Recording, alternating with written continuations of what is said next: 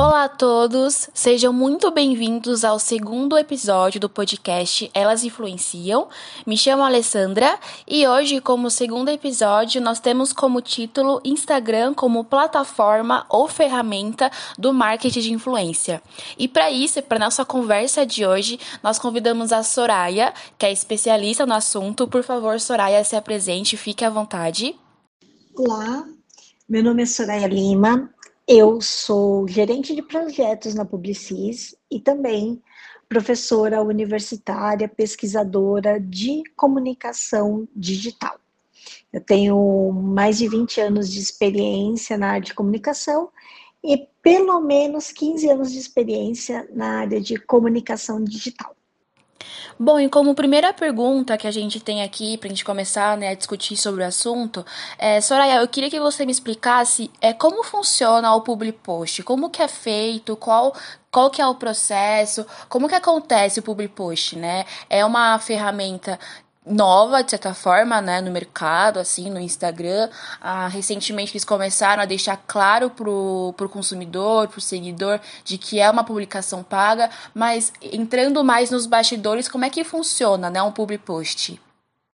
O public post, ele é uma publicação que é financiada ou bancada ou patrocinada por uma marca. Ou seja, nós pegamos um influenciador digital, nós selecionamos um influenciador digital, e esse influenciador digital ele empresta o seu prestígio, a sua credibilidade e a influência que ele tem junto aos seus seguidores para falar de uma determinada marca, produto ou serviço.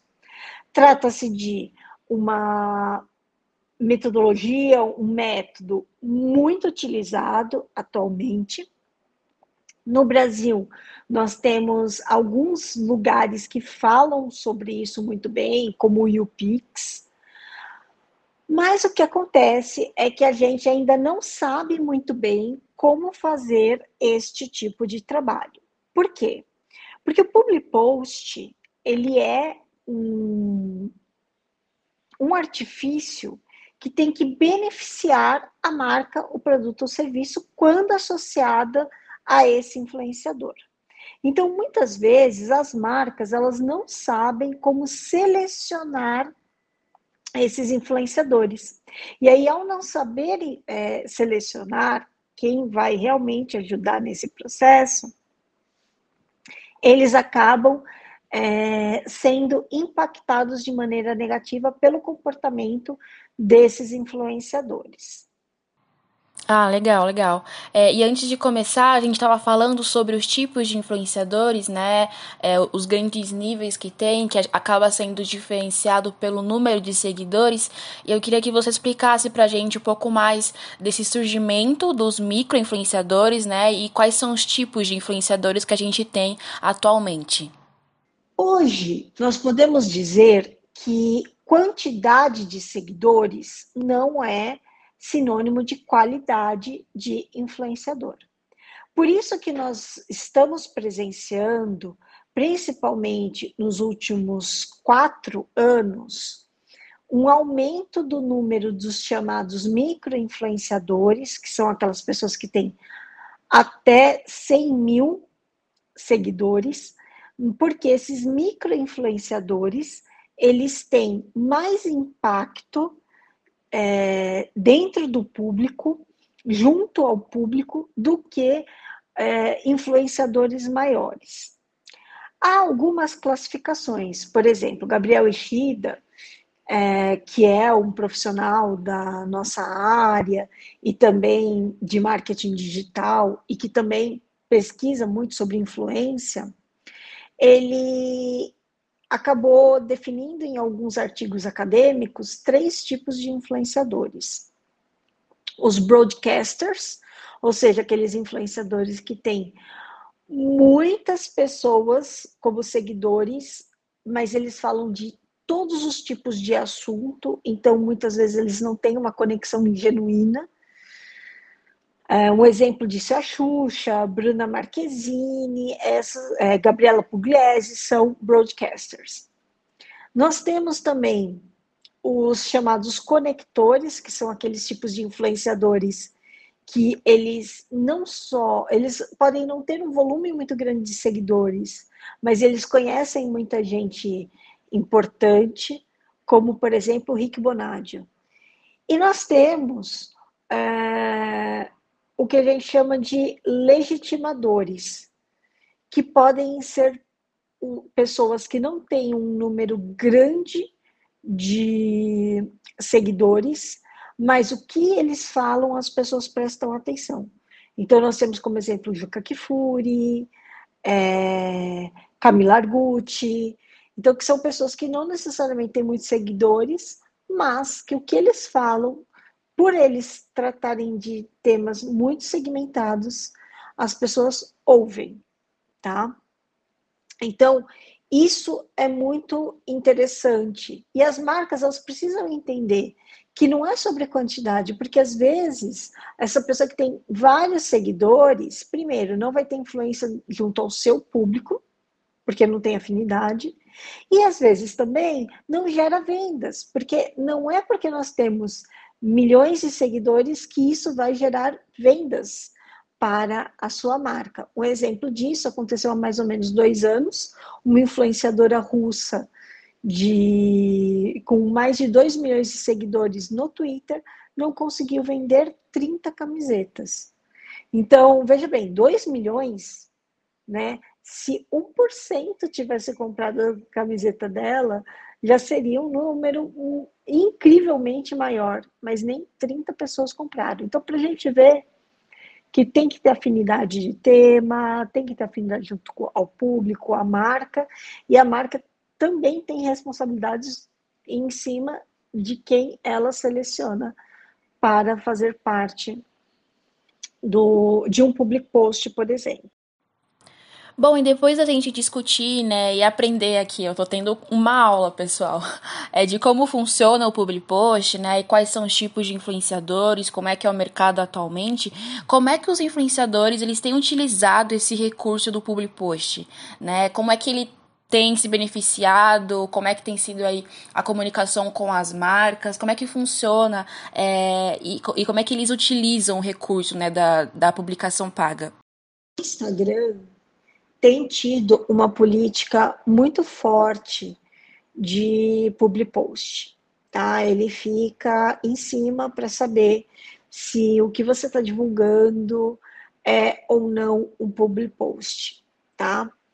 Então, uh, tem um compromisso em cima disso. Você pode fazer diferentes tipos de publicações, mas você tem um compromisso com o público de deixar claro que essa publicação ela é um public post, ou seja, é, um, é uma publicação patrocinada por uma marca.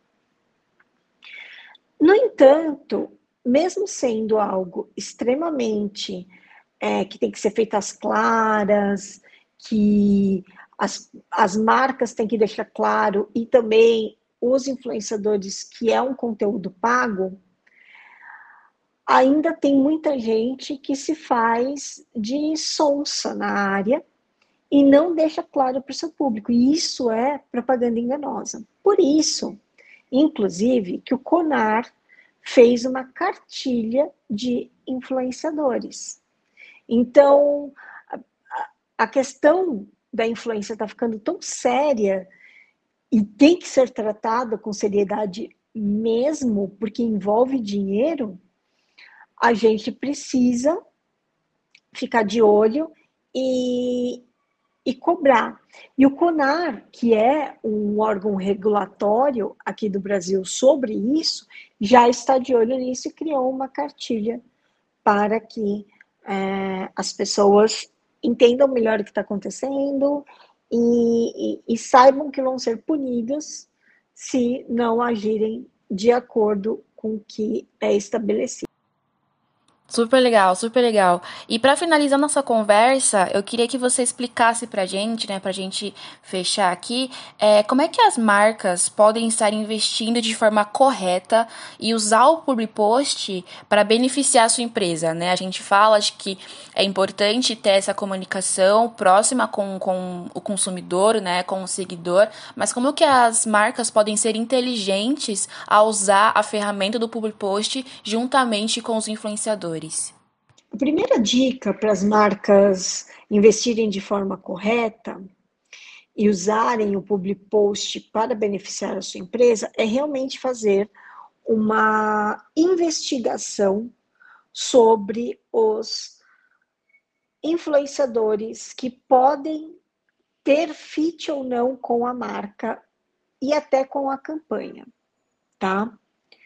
Então, não é todo mundo que, que tem, a gente tem que, por exemplo, ver é, um exemplo que aconteceu no, no BBB desse ano, da Carol Conká, né? Muitas empresas rescindiram contrato com a Gabriela Pugliese, e aí você tem que ver se o influenciador ele tem fit com a marca fazer uma pesquisa para ver se essa pessoa se, se envolve muito em polêmica, se realmente vale a pena. Por exemplo, a Gabriela Pugliese, ela vive se metendo em confusões por é, posicionamentos errados nas redes sociais. Quer dizer, é o tipo de influenciadora, por mais que tenha milhões de seguidores que você quer associado à sua marca, tá?